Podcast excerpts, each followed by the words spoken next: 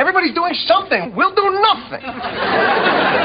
So we go into NBC, we tell them we got an idea for a show about nothing. Exactly. They say, what's your show about? I say nothing. There you go.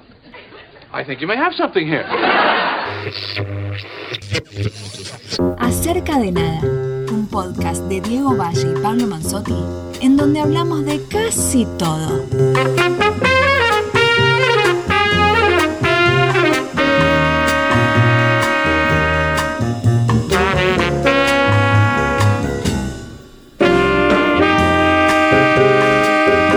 Hola, ¿cómo están todas y todos? Nuevamente acá en Acerca de Nada. Otro especial podcast temático, como venimos haciendo ya. Pronto nos vamos a acercar al añito que empezamos esta aventura con el amigo Diego Valle. ¿Cómo va, Diego? Sí, es exacto, episodio 20. 20. Así, número, números redondos. Y sí, hoy con ideas eh, varias, ¿no? Como siempre, un picadito, Sí. eh, algo ligado más al cine, algo a la música, algo a la Sí. animación. Así que no, no voy a espolear todos los temas, pero eh, tenemos bastante. Sí. Una oferta bastante variada. Absolutamente. ¿Y, si con qué de arrancamos? lleno al- Dale. Sí, arrancamos. Sin con- anestesia, sin anestesia. ¿Qué pasó?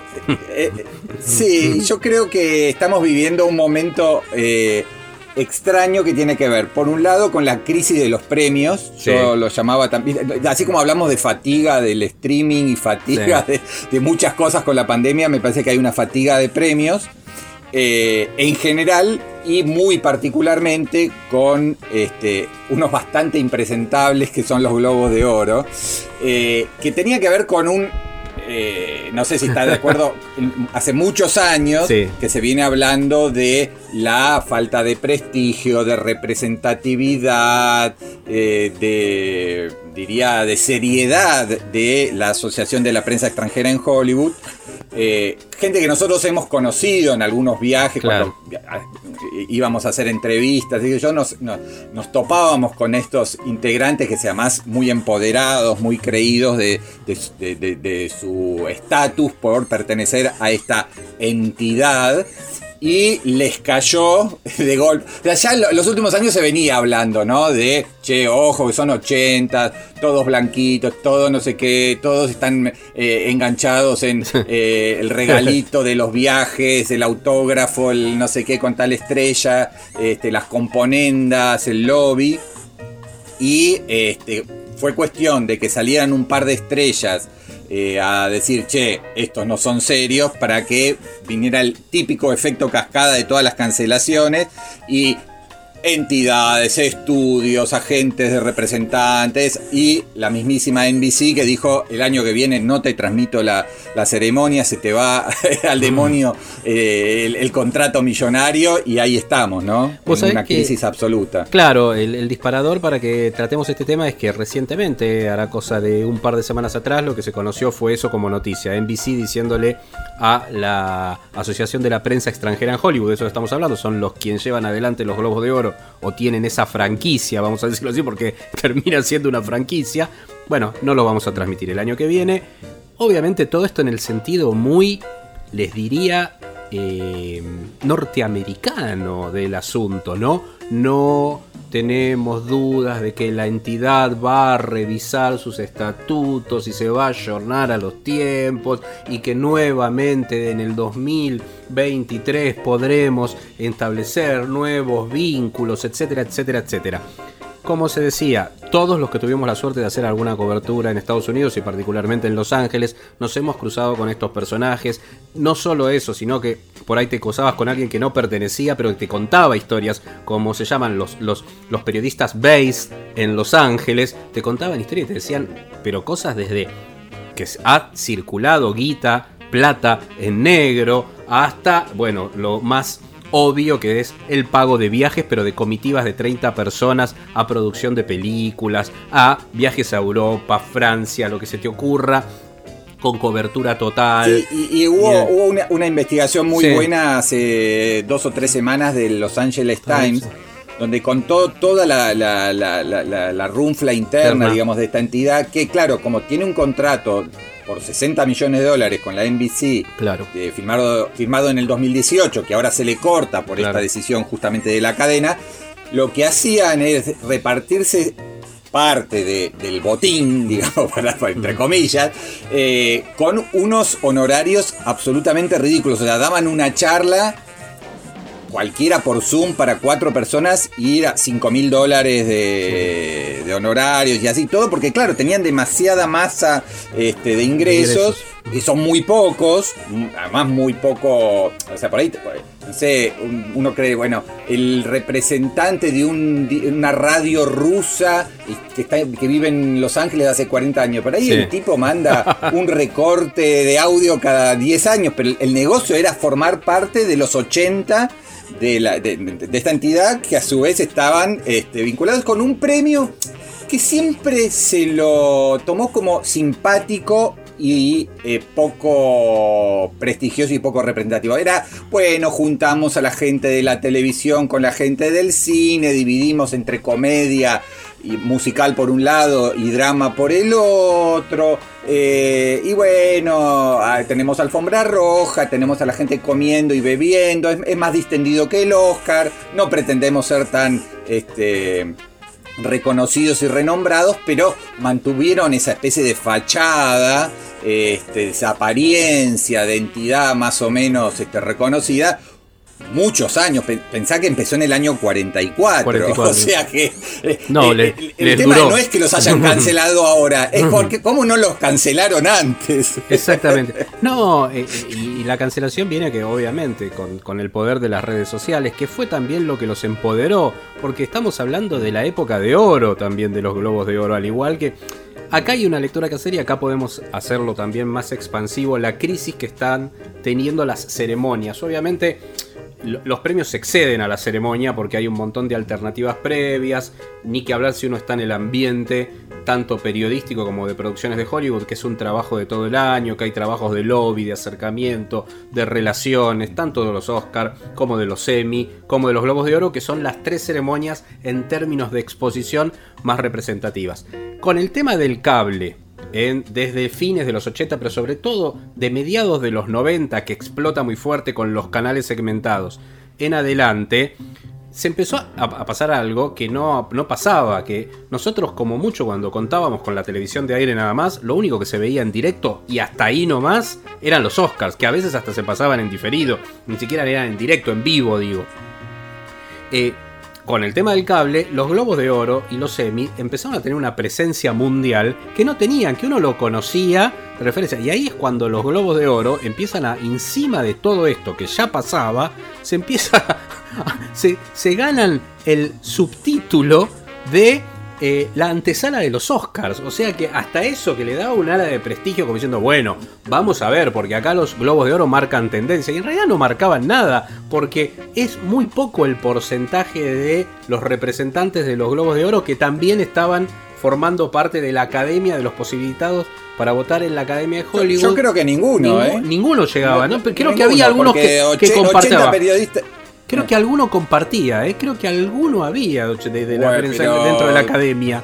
Pero algún crítico Bueno, salvo, salvo que sean, ponele, que sean productores, o que sean sí. también a- agente- agentes, de, Agentes de prensa. prensa. Hay algunos de re- de relaciones públicas que están en los Oscars, pero deben ser 8 o 10, Sí. digamos.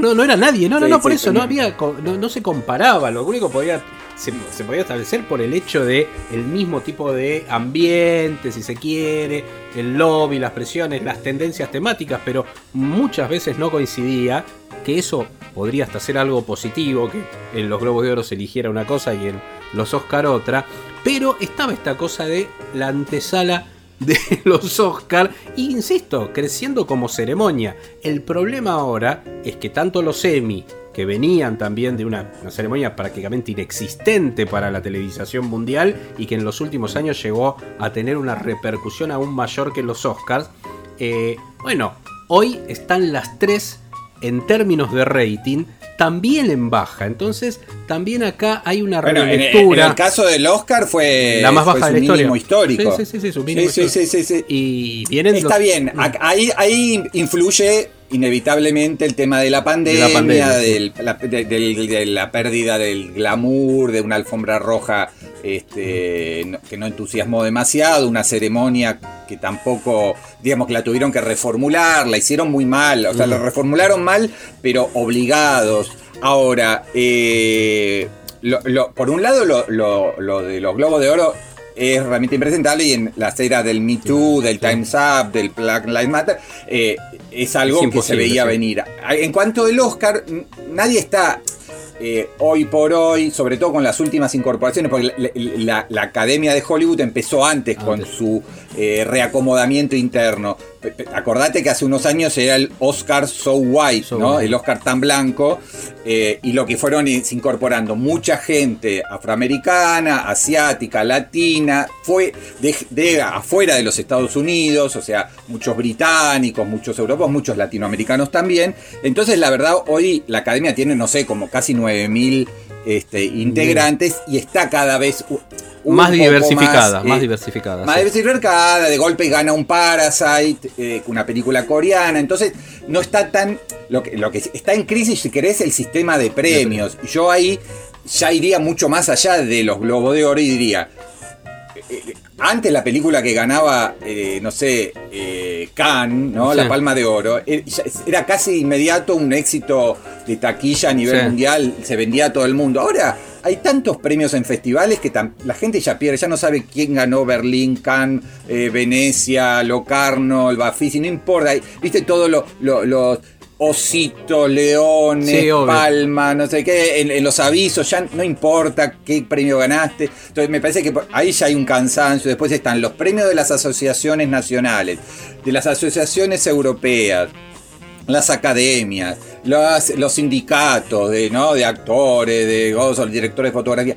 Es tanto la superposición y acumulación de premios. Lo que, la temporada de premio empieza muchísimos meses antes y ya a la gente no le importa si ganó en el sindicato de directores de arte y después eso significa que va a ganar el Oscar a, a dirección artística. La verdad, eh, creo que hay que de alguna, no sé, quizás con la nueva normalidad recuperen parte de su popularidad, pero yo si fuese organizador de una entrega de premios, este, estaría bastante preocupado por esta especie de, de fatiga por la acumulación. Vos sabés que eh, te escuchaba y decía, sí, yo diferenciaría igual, y, y vos sos uno de los periodistas probablemente del país que, que- que más coberturas de, de festivales has realizado, eh, lo que es el premio de, la envergadura, pero no deja de ser un premio industrial, como es eh, el premio Oscar o los Globos de Oro o los mismos Emmy, de lo que puede ser un festival de cine, ¿no? Que tiene otra categoría, otro tipo de- de acercamiento al premio, de mirada sobre la película, de jurado, etcétera, etcétera, etcétera. Pero coincido con vos en esto de que hoy, con la sobreabundancia informativa que hay y sobreabundancia de material, se pierde ese aspecto distintivo, porque cualquier película que se presente que tenga un costado interesante y que ya haya pre- premiado, te diría, en un festival de tercera categoría, ya aparece con película premiada en Taiwán, en ta ta ta ta ta, ta, ¿viste? O en el festival de cine de animación de este, no sé, de Bangladesh. Entonces, hay todo una, una cosa de eso que forma parte del marketing y de la salida de venta de las películas. De hecho, hay todo un circuito que productores hasta independientes te diría que ya te dicen, bueno, la vamos a mandar a que haga un circuito de festivales alternativos antes de estrenarla localmente. En Argentina, vos sabés qué pasa eso. Sí, De sí, esto- sí. No, no, ojo, yo, yo no, no- no estoy cuestionando en sí a todos los festivales y. No, no, no, y- la percepción, de- entiendo. de- de- de- y además, bueno, Claro. los festivales son una, una plataforma porque va Sí. mucha prensa en general. Entonces tenés un, un despliegue o una cobertura mediática que no conseguirías de otra, De otra manera, manera. Pero creo que a lo que voy es que como elemento de marketing, antes ganar un Oscar te significaba un empujón impresionante, ganar la Palma de Oro también. Y hoy creo que ya no tanto, entre que las películas se piratean, eh, no sé, por ejemplo, Nomadland está bien, estamos en medio de la pandemia con cines cerrados en un montón de lugares, entonces ese supuesto empujón que te puede dar eh, el Oscar no se, lo, no se lo va a terminar dando y, finalmente la película va al streaming y tendrá más visualizaciones en, no sé, en Hulu o donde, donde esté, o va, acá va a estar en Star Plus. eh, pero no es, ni siquiera significa a nivel comercial esa, ese plus, ese empujón, esa, eh, ese lanzamiento que antes te permitían los premios. Y para el público en general, creo que sí, hay una sensación co- como diciendo, otro premio más, Claro. ¿cuál es este? Ya no me importa. Sumale, sumale este, estrellitas, globitos, este, oscarcitos y palmitas al aviso que a mí no me, no me importa nada. Si, si me la venden por un actor o me la venden por la historia, capaz que voy o la veo o entro a mi plataforma de streaming, pero por este, los loguitos de los premios ya no. Vos sabés que no, eh, totalmente de acuerdo. Y esto, esto, y acá sumamos a más allá, fíjense cómo fuimos desgranando desde la noticia original que tenía que ver con la negativa de NBC a transmitir los Globos de Oro el año que viene, más allá del contrato vigente, y bueno, cómo fuimos para este lado, porque el análisis es cómo está cambiando la industria, independientemente de que hay, acá hay un hecho puntual que tiene que ver con una coyun- coyuntura, una forma de cancelación muy aprobada, porque la cancelación está dando a este discurso encontrado, ¿no? Uno puede decir, una cosa es la cancelación de el dibujo animado Pepe Le Pew, ahora en la nueva entrega de, de Space Jam, eh, el- el zorrino de la Warner que, que fue sacado porque parece que, que hoy sus acciones se interpretarían como acoso. Y otra cosa es esto, que tiene que ver con eh, un tema de la industria propiamente dicha, con una asociación que realmente necesita una renovación, con una diversidad, con que ni siquiera se acercó a asociaciones similares que están produciendo ese cambio sin ir más lejos, si bien es otra cosa, en la Academia de Hollywood, como bien decíamos. Ahora, al- y con esto cierro el concepto y te doy nuevamente la palabra, porque lo que quería decir yo también es cómo entender cómo está cambiando a partir de estos tres, concretamente, entrega de premios que tienen como foco la ceremonia, y me focalizo en la ceremonia, Globos de Oro, Oscars y Emmy, las bajas de rating de los tres por varios años consecutivos, con la crisis total en el marco de la pandemia, que pone en evidencia más esto, y eso también implica una percepción que hay algo que está mal, que es cómo se conecta el espectador con algo que antes le llamaba mucho más la atención y que hoy puede ser por lentitud, por un formato que no hay manera de ayornarlo. Entonces ahí empieza a decir, ¿y cómo van a entrar los servicios de streaming? ¿Hay posibilidades de pensar, por ejemplo, en un futuro? eh, y acá empiezo a imaginar unos globos de oro, Oscar o lo que fuera, transmitidos por Netflix, por ejemplo. ¿Podrá ser que Netflix tenga un vivo, por ejemplo? O que salga por una plataforma tipo Facebook, que ha intentado también en transmisiones por streaming en vivo. Bueno, ahí es donde me interesa también y me queda el interrogante si eh, NBC, con los ratings anteriores, con los mejores ratings de los Globos de Oro, también la hubiese cancelado en este contexto. Ahí es donde ahí me agarra Ah, la está duda. bien, eh, eh, claro, eh, vos creés que dijeron, bueno, ya Y quedamos también, bien y encima nos, sacamos, nos sacamos un plomo de encima. Yo creo que eh, todavía son negocios porque se venden a 2 millones de dólares los 30 segundos en la tanda de los Oscars. Se ven querer pegar un tiro los ejecutivos de marketing de, de las grandes Sí. corporaciones cuando vieron después el rating. No lo vio nadie el Oscar, pero y pagaron 2 millones de dólares este, Sí. Pepsi o, o General Motors o, o Disney o lo que fuese. Eh, el último, en- entre paréntesis, ad hoc, que tiene que ver con el tema de la cancelación, La de la cultura de cancelación, que nosotros eh, cuestionamos bastante, yo estoy muy en contra de, Sí. de la cultura de la cancelación. Eh, y entonces, ¿cómo se justifica esta cancelación masiva a una entidad?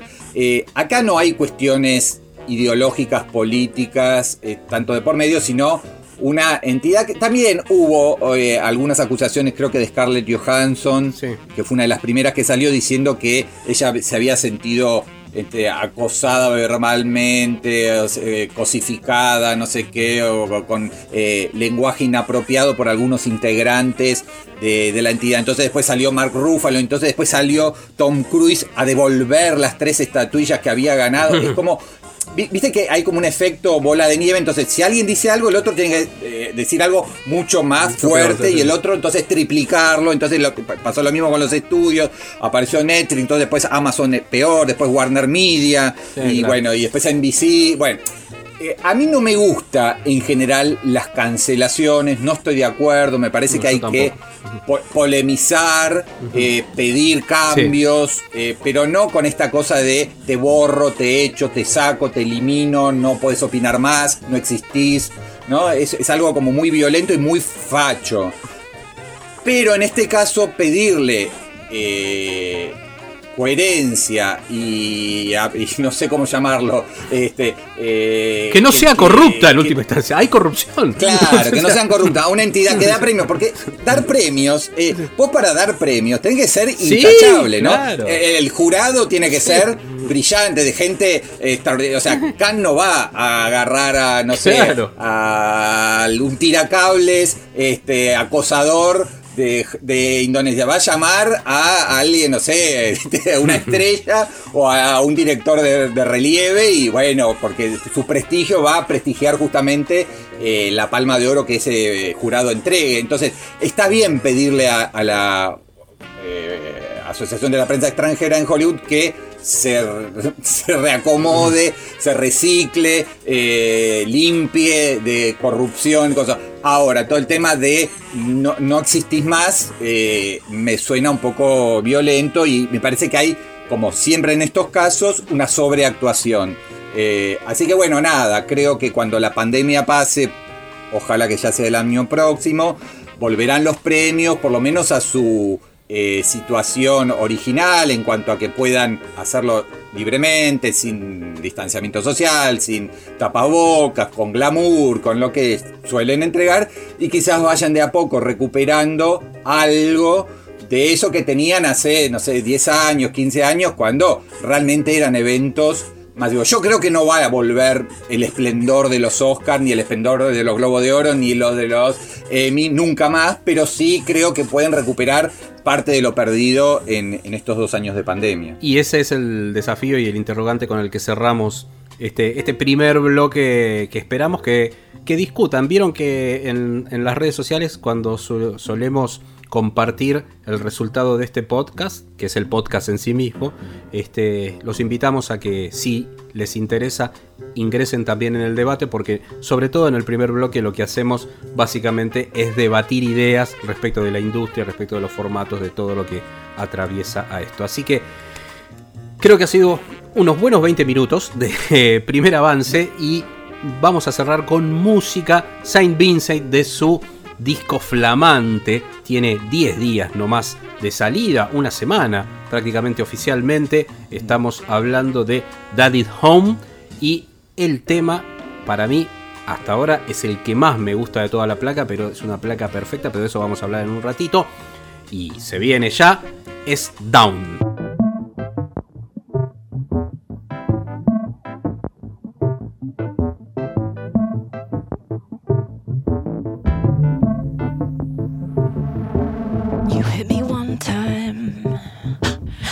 Imagine my surprise.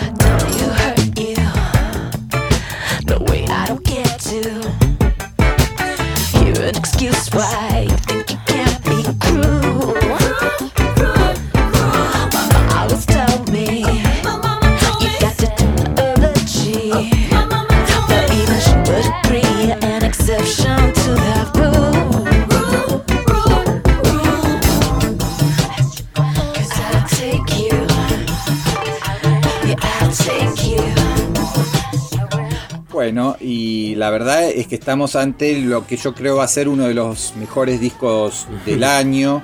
Eh, sí, no, no, no, no, tengo. Uno, uno cuando ve algo que lo ve o escucha algo que lo entusiasma, tiene la muletilla muy periodística de va a ser una de las películas del año, va a ser uno de los discos del año, y después capaz que llegás a diciembre y te olvidaste de que eh, Annie Clark, o also known as Saint Vincent, este, a sus 38 años, sacó este, este discazo, pero yo creo que no, que nos vamos a acordar. Este, porque además es eh, de tener excelentes temas, y vamos a ir después desgranando algunos.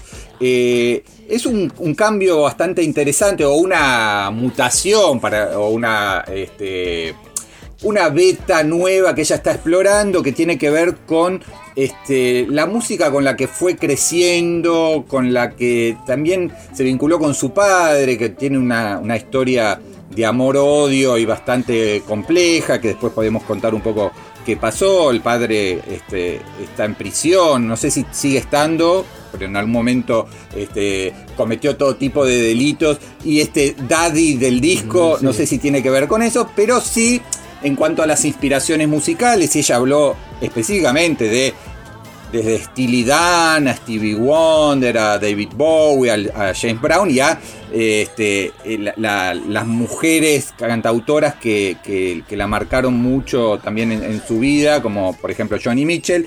Y un poco de esto se ve en los temas souleros por un lado y más baladísticos, si se puede llamar así, por el otro. Eh, ¿qué, qué te pareció a vos en, en general el disco? Yo estoy muy, muy contento. Yo me pongo contento, ¿no? Son esas cosas que de la misma manera cuando. Y, y- y después creo que quizás temáticamente, desde el alma, este, este, este podcast va a estar unido por eso, sobre todo en los dos bloques finales, ¿no? Porque después vamos a hablar también de, de unas películas que por lo menos a mí me gustaron mucho. Y cuando me encuentro con eso, que me sorprende, que lo disfruto, eh, me, me pone feliz. Como que eh, creo que esas son las cosas que uno todavía reconoce como feliz, eh, momentos de felicidad en la vida. Esperar un disco para mí es un momento de felicidad. En este caso, Saint Vincent ya como artista me entusiasmaba. De hecho, tenemos algunos cortes interesantes más allá del disco para compartir con ustedes. Eh, un- su postura en la escena. Mass Seduction, que es el disco de hace tres años atrás, cuatro ya, desde el 2017, Mass Seduction, me había gustado, aunque era más esa, esa faceta más folk, eh, te diría hasta acústica de ella con esa decisión, que después ella misma cuenta en entrevistas que estuvo en un momento con las presentaciones en, en vivo como, como, como de gran crisis, como que no, no se sintió bien, que estaba atravesando por un momento precisamente de ruptura, de hacer una relectura de lo que había sido su formación, su vida, su relación con el padre. Creo que el Daddy's Home no tiene tanto que ver como la casa de papá como la casa en el sentido de la formación de ella, ¿no? Me parece que es un, es un disco que exorciza sus demonios, por otro lado. Y respecto de lo que vos me preguntabas, es para mí una placa que seguramente va a estar, y más allá de esta cosa que coincido con vos que tenemos los periodistas, pero estará entre las 10 placas más interesantes, de la misma manera que el año pasado, y me remitió a este momento también del año pasado, con Fiona Apple, que para mí fue una de las mejores placas que escuché el año pasado, su disco, ¿no? Y no es casualidad, Fiona Apple es- bastante más grande igual y, hace otro tipo de música, pero se encuentran en las búsquedas los dos discos, ¿no? Y, y- y dos mujeres aparte, eso me entusiasma más todavía, ¿no? Un, una- un ambiente tan misógino y tan machista como es el del rock, si bien ha cambiado mucho en los últimos años, pero uno pensar lo que, lo que tuvo que llevar adelante Blondie para establecerse como banda, que la acepten como punk, que una mujer podía liderar eventualmente eh, una banda como Blondie, que, que podía ser incluso influyente, influida, influyente. Hoy estas dos artistas recogen el guante de una producción con ambición. En el momento en el que se discute tanto por dónde va la música, me parece que es ante todo ambicioso el disco, ¿no? Cómo están utilizados las diferentes líneas melódicas, los diferentes estilos, como bien marcabas vos. Y además, eh, no sé si escuchaste que hay como unos audios en los que ella va presentando el disco, lo va comentando y se va despidiendo. Como si fuera además eh, una cosa conceptual sí. de contarte una historia. ¿Viste? Sí, como sí, que las canciones son parte de, de- de su historia. Eh, bueno, eh, una, una vida bastante, a pesar de tener apenas 38 años, este, bastante compleja, no solamente por la relación con su padre, muy traumática, este, con denuncias contra él porque no, no las ayudaba a, a- a su ex esposa y a ella como hija, Sí. este, con la manutención, con cosas muy básicas, un tipo bastante este, metido en, en- en- en negocios eh, non santos y bastante turbios, pero ella además siempre muy mediática, eh, bueno, la famosa historia con, con cara de Levine, ¿no? Que estaban como el- el- el- en el mundillo de, de las, claro, de las revistas del corazón y de los medios, la, la MTV y Entertainment y todo eso, que a ella como que la excedía, pero después también desde lo artístico, siendo una referencia para eh, Taylor Swift, para Dua Lipa, todos querían trabajar con ella, incluso recordemos que llegó a, a grabar un disco con David Byrne, Sí. o sea, y, y- y muy, muy prolífica, ¿no? Creo, creo que este es el, no sé si es el sexto o sexto disco solista, más el con el David Byrne, son siete, eh, o sea que muy, muy activa y con esta idea además de ir cambiando. Y si te parece, como estábamos hablando un poco Sí. de la influencia de el soul de los 70, Vamos a escuchar eh, lo que fue el primer corte, o sea, el tema que estaba sonando ya desde hace unas semanas o unos meses antes, que fue el adelanto de, como primer corte, que se llama The Melting of the Sun. Esto es lo nuevo de Anne Clark Saint Vincent.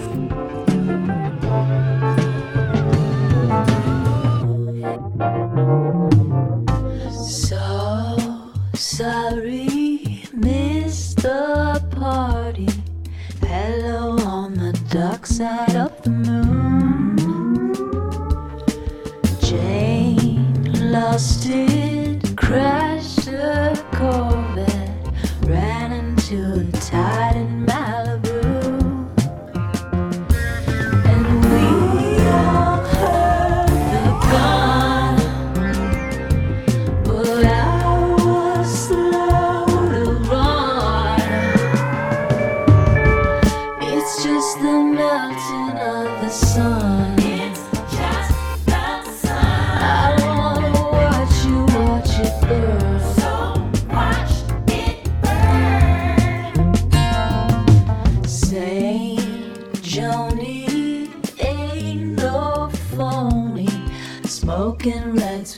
Estado, estamos hablando de Saint Vincent, estamos hablando de su último disco que es Daddy's Home, que obviamente pueden escuchar en Tidal, en Spotify, en Apple Music, en eh, el de YouTube Music también. Está funcionando muy bien esa plataforma. Aprovecho para hacer la recomendación tecnológica YouTube Music y es bastante accesible. El YouTube Premium está, te da acceso a, la, YouTube Music y les aseguro que es muy pero muy accesible.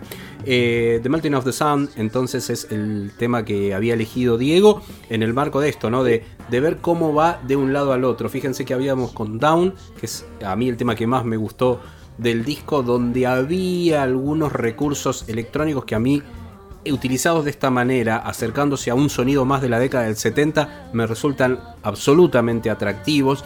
Por momentos hay temas que tienen unos quiebres de acordes muy similares a los de Zeppelin, por ejemplo. Realmente es un disco muy ambicioso en todo sentido y atravesado por esta idea, ¿no? Por esta idea de el distanciamiento, acercamiento, esta relación dual con el padre. Eh, por eso el Daddy Home, ah, hay toda una Sí, ah, historia. voy a hacer la aclaración porque Sí. de- lo dejé y que no, no, eh, ahora lo pude Ah. chequear el dato. El papá eh, Sí. lo encarcelaron en el 2010, 2010. y salió en el 2019. Estuvo casi 10 años por una estafa de 43 millones de dólares con este eh, acciones, bueno, todos esos sistemas de eh, el que vas su- sumando inversores y lo y eran engaños. Bueno, 9, 10 años y bueno, que ahora está en libertad, así que calculo que eh, eh, formará parte de su reconciliación o, o no, no lo sé, porque tampoco me importa tanto la intimidad en ese sentido. Pero si te parece, antes Sí. de entrar en, el- ya en nuestro bloquecito final de, mm, de Saint Vincent, vamos a escuchar un tema que a mí me remitió un poco a, Dale. a- a Prince. Me parece Este, bien, sí, si bien. Ella, ella no lo, no lo, no lo citó como uno de, citó a, no sé, de Sly and the Family Stone, a, a James Brown, pero no a Prince. Pero bueno, Pay Your Way in Pain. eh, es un tema que, que me gusta mucho y que le veo ciertos aires lejanos al admirado también Prince. Así que vamos a escucharlo.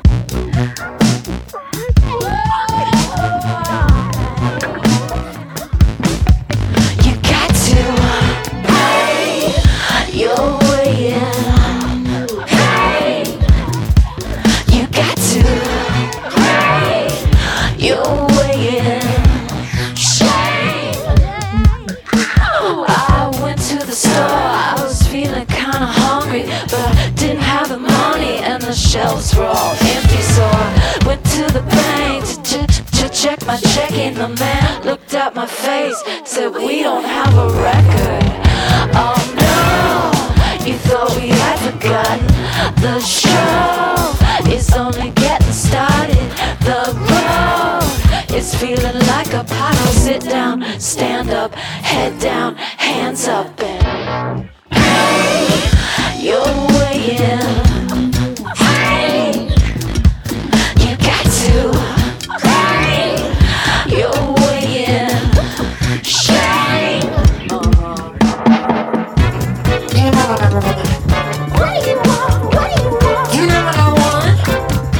Bueno, y ahí estaba entonces, ¿no? Bueno, en realidad este tema, tranquilamente también uno podría decir, y bueno, si es Prince, ¿por qué no pensar en, por una cuestión de propiedad transitiva, también eh, que sea Sly and the Family Stone, ¿no? Donde Prince abrevó bastante.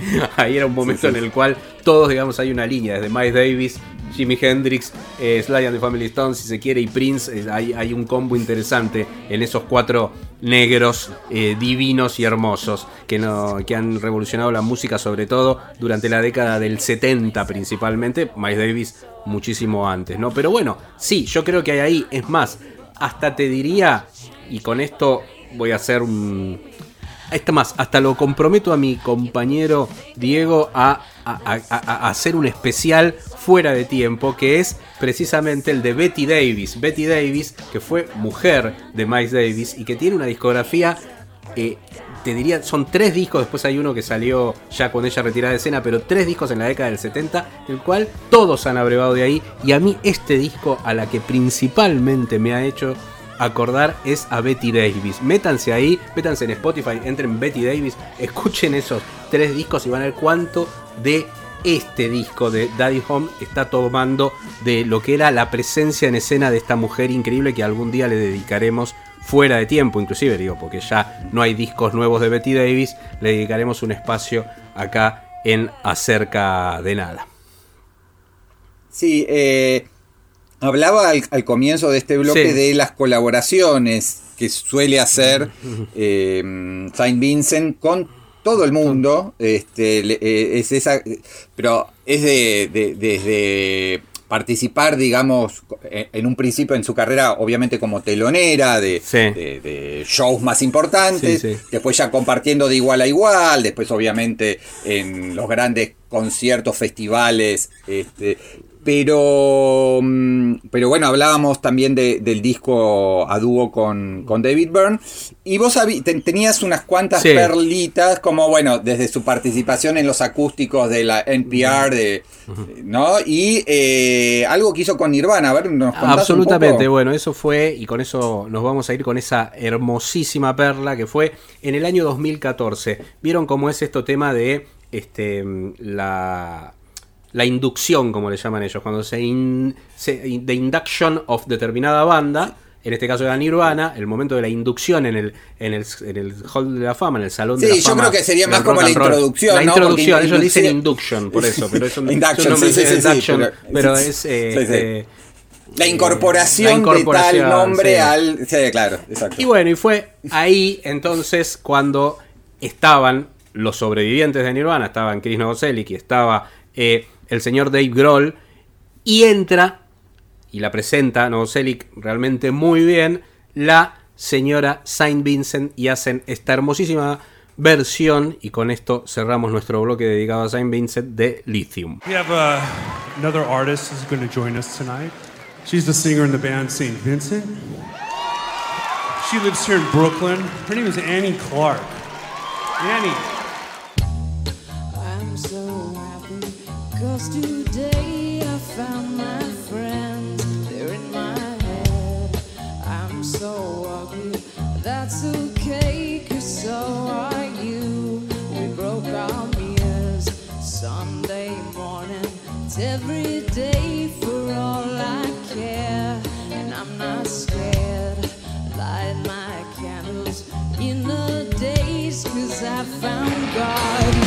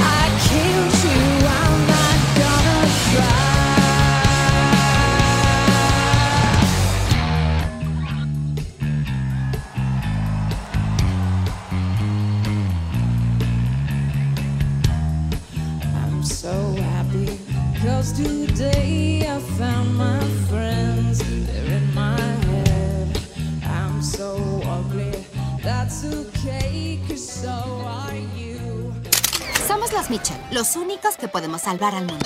¡Cuidado! Una disculpita para todos. ¿Por qué fabricaron eso? ¡Corran!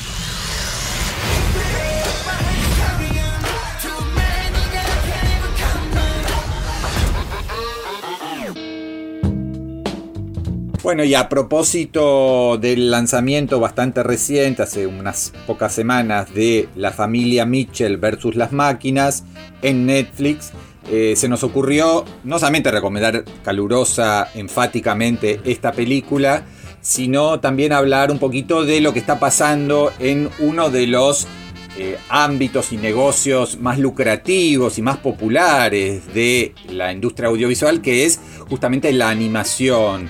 Eh, si uno analiza, no sé, la taquilla cinematográfica de los últimos 15 años, sobre todo en la Argentina, pero, pero en el resto del mundo también, va a encontrarse que siempre está entre dos o tres películas más vistas alguna de Pixar o de Disney o de lo que era Fox Animation, ¿no? La, era del hielo, o los, las Madagascares, o la Shrek, o la, la que se te ocurra. Y eh, bueno, ahora obviamente con las salas cerradas, toda esa producción se va trasladando hacia, hacia el streaming, pero una película quizás que en otro momento hubiese pasado bastante más inadvertida por estar en Netflix y por haber tenido críticas muy elogiosas, eh, como es el caso de la familia Mitchell versus la máquina, realmente está como en la conversación y queríamos entonces este, hacer una especie de análisis puntualmente de la película y de lo que está pasando en este segmento del audiovisual. A mí me parece que, eh, si bien en una meseta alta está lo que vino siendo a nivel, lo que vino siendo a nivel industrial revolucionario en la animación, que es Pixar, y está muy bien que así lo sea, está en una meseta, meseta alta, pero meseta al fin, ¿no? Soul no deja de ser, ya uno le, le puede ver los hilos de un cierto Pixar tradicional, más allá de que es una excelente película, para mí me parece una película maravillosa y hasta te diría una merecedora ganadora del Oscar si no hubiese estado otra película de la que ya vamos a hablar, Vamos a hablar. ahora más adelante. Pero digo, eh, no, no- no- no está, no está mal. Eh, lo que me resulta súper atractivo es porque uno espera, de hecho, por lo menos lo esperábamos, sobre todo los críticos y, y los que nos gusta el género y el formato de la animación como un, como un espacio exploratorio, esperábamos año a año el Pixar de cada año. Está en una meseta alta y lo seguimos dicho esperando. sea de paso, sí. so- hago hago sol- solo una Sí, cosa. sí, sí, sí, sí. Me parece que, que Pixar ha, alcanzado un nivel tan superlativo que ya son muy. Son perfectas las Son películas, perfectas, claro. pero por otro lado carecen quizás de, eh, no sé cómo llamar, algo más ligado a, a lo emotivo, a lo sensible que tenían algunas... ¿no? Ah, eh, La maquinaria es tan perfecta que se van del otro lado. Y a mí me pasa que las admiro, pero no las siento tanto como las, las- me pasaba antes.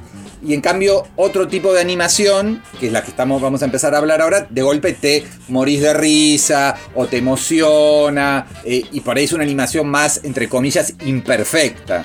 Absolutamente, no tiene esa perfección eh, alcanzada por... Ah, yo le tengo cierta esperanza a Luca, que va a ser la que se va a estrenar ahora también y que, va a ir por, por Disney Plus. eh, es la próxima Pixar, venimos de, de- de- de cosas interesantes también. Raya, que no es Pixar, pero son los estudios Disney y comparten también criterios, más allá de que tiene un vuelo propio.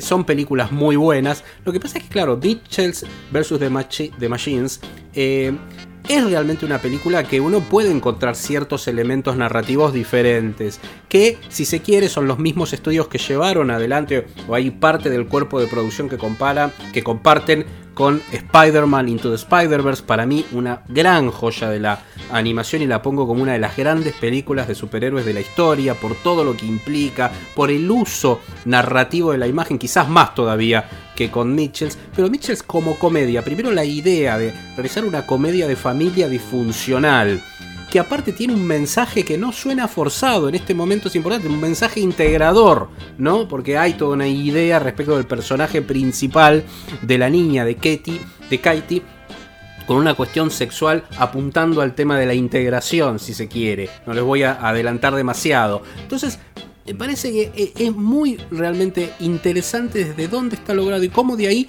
pasa a ser una película de ciencia ficción con referencias, inclusive, pero no robos, sino referencias interesantes desde 2001 Odisea del Espacio hasta películas de terror como El Amanecer de los Muertos. O sea, hay, es muy O los cinéfila. Stormtroopers de O los Star Wars, de ¿no? Star Wars, exacto, ¿no? Hay un montón de. Es muy cinéfila la película, pero sobre todo plásticamente, cómo está aprovechado el momento, cómo está aprovechado esta idea de los jóvenes interesados en el cine y haciendo sus propias producciones para YouTube y cómo incorporan eso dentro del lenguaje de la película. Realmente para mí eh, fue una grata sorpresa. Es más, lamento que no se haya estrenado en cine. Yo la hubiese querido. Esta es la película que yo hubiese querido ver en cine, ¿no? Realmente hubiese querido ver eh, Mitchells and vs. The Machines.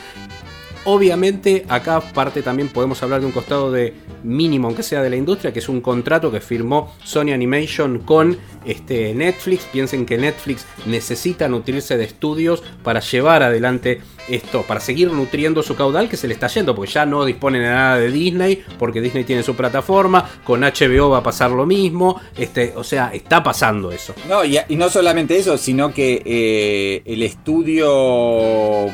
¿Cómo se llamaba? El que, el que- los que Blue estaban Sky. de la era del Blue ¿eh? Sky. Lo cerraron. Lo cerraron, Blue o sea, Sky, Di- sí, sí. Di- Disney lo cerró.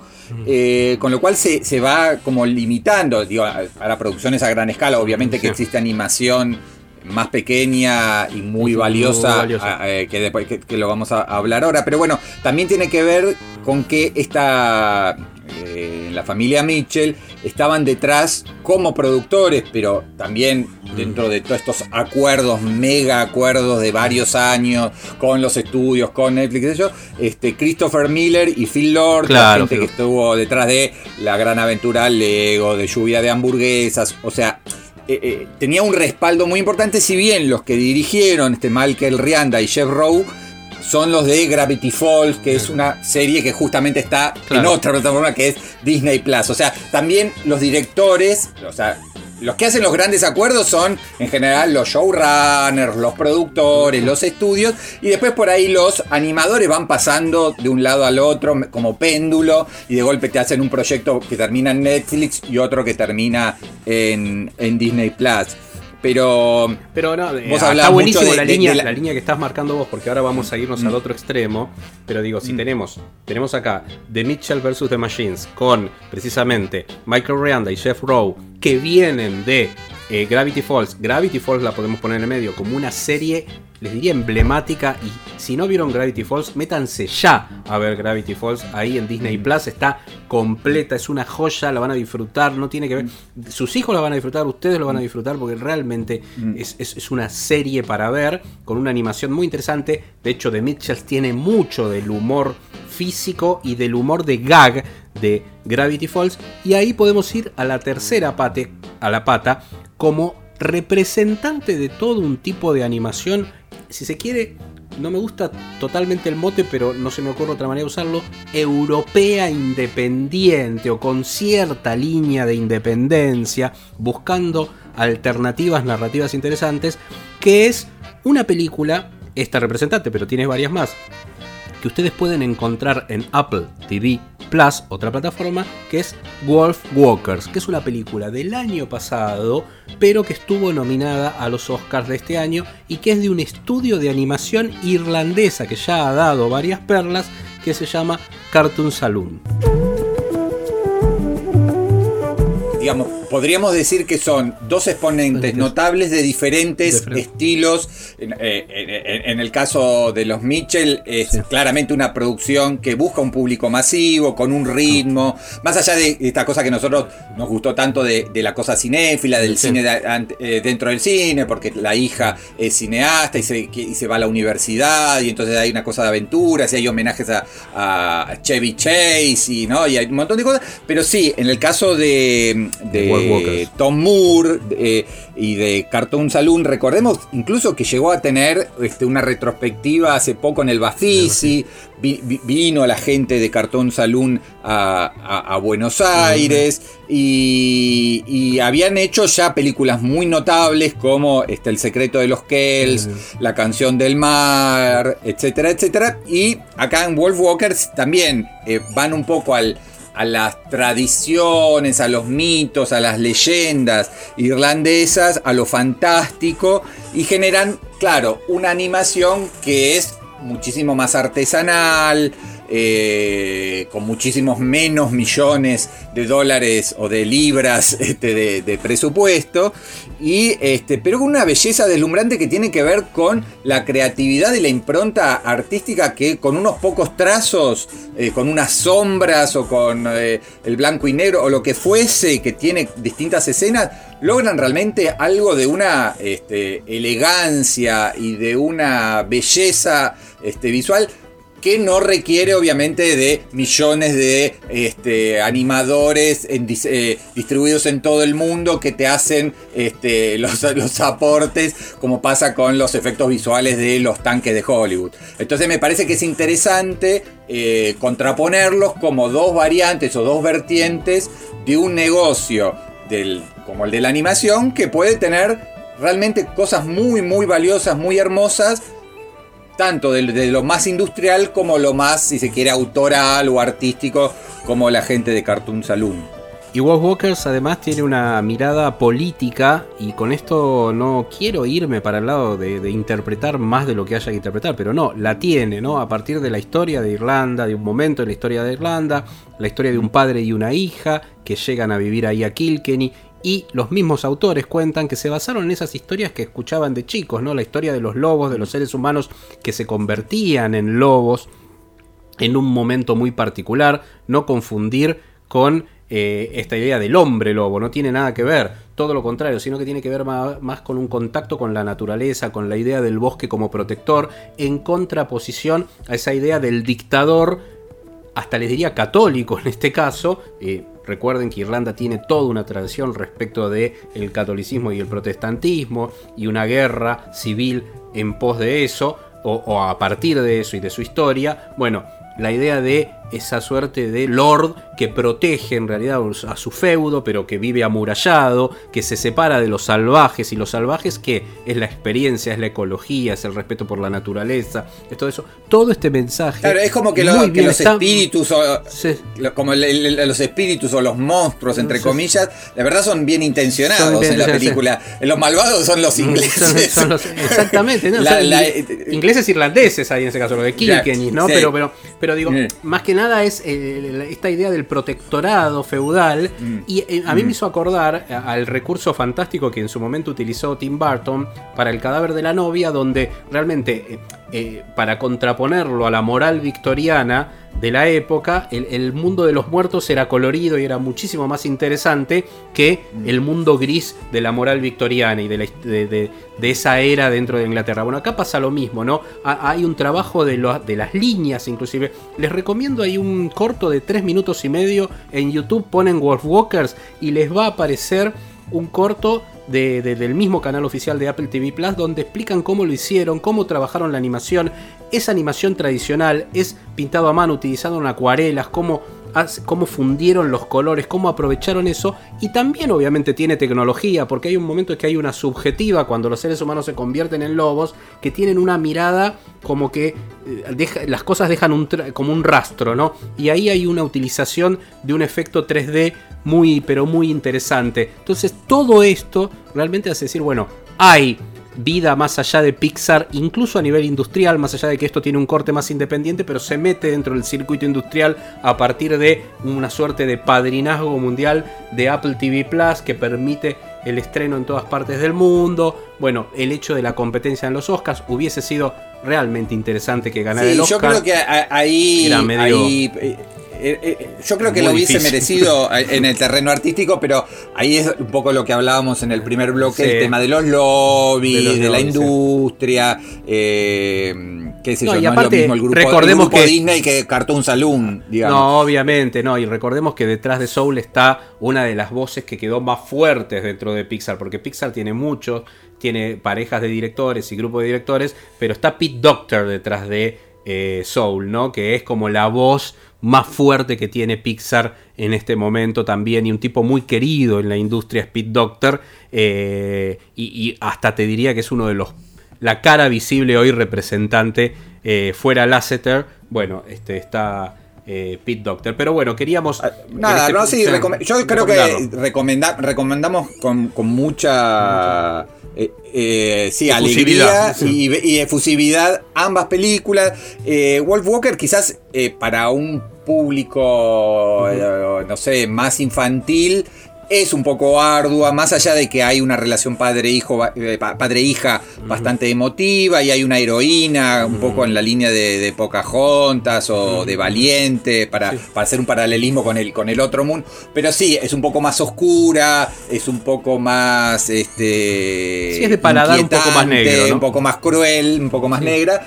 Eh, La otra es, es muy lúdica, eh, tiene mucho ritmo, mucho vértigo, ¿no? El eh, Mitchell. Pero eh, bueno, para diferentes eh, públicos y diferentes estados de ánimo y momentos de, de- de deseo de algo más este, relajado o algo un poco más eh, quizás arriesgado, bueno, este, recomendamos ambas películas como parte de este, este, este cine de animación en pandemia y dentro de lo que es el, boom de las plataformas de streaming. muy bien se acabó ese juego que te hacía feliz, decía Charlie García. Entonces se ha terminado este acerca de nada. Si Dios quiere, nuevamente Prometemos volver 21. eh, Sí, sí, sí. sin tomarnos tanto tiempo. Estamos a- con algunos achaques de salud, este, que además es muy divertido porque vam- vamos pasando, ¿no? Vámonos Este, pasando, por- vámonos por- pasando. va, Vámonos va pendulando, con lo cual, este, nada, eh, ahora este, creo que estamos mejor que el plantel de River y vamos a, a tener mayor continuidad que, que, que en los últimos días. Pero nada, volveremos con el 21, eh, con el episodio 21 dentro de poquito. Eh, Bueno. Gracias entonces, ¿no? Nos despedimos. Gracias a todas y a todos. Chao.